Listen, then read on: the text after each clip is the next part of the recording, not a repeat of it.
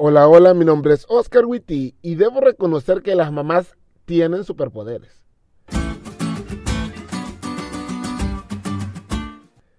Yo sé que las mamás no son profetizas, pero lo parecen. No corras que te vas a caer y te caes. No comas así, te vas a atorar y te atoras. No juegues así que te vas a golpear y te golpeas. ¿Ves a lo que me refiero? Profetizas. En mi experiencia, casi todo lo que mi mamá me ha advertido sucede. Pero eso no habla bien de mi mamá, habla mal de mí.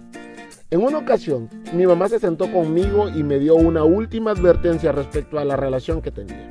Me dijo que no iba a volver a decírmelo, pero que si seguía con esa relación iba a llorar mucho eventualmente porque esa niña no me quería. Esa plática terminó mal, obviamente. Porque yo ya estaba en esa ridícula etapa de las relaciones que no tienen la aprobación de Dios, en la que decís vos que estás luchando contra todo el mundo por el amor que se tiene. Pero para hacerte corto el cuento, tal como dijo mi mamá, terminé llorando mucho, eventualmente. Qué triste es sufrir las consecuencias de no obedecer a las advertencias, ¿no?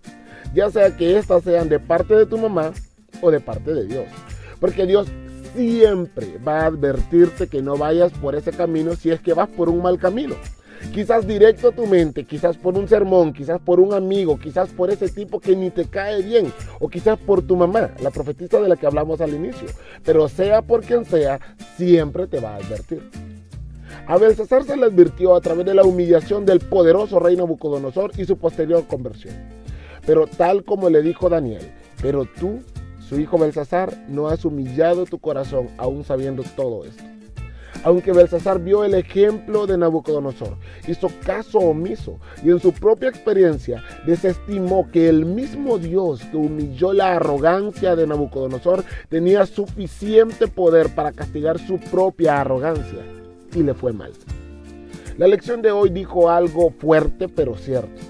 Cuando perdemos el sentido de la santidad de Dios y su presencia en la vida, transitamos un camino acompañado de complicaciones, problemas y tragedias que finalmente terminan en muerte. Con esto en vista, no pierdes el sentido de la santidad de Dios ni su presencia en tu vida y te prometo que el camino de tu vida será más placentero.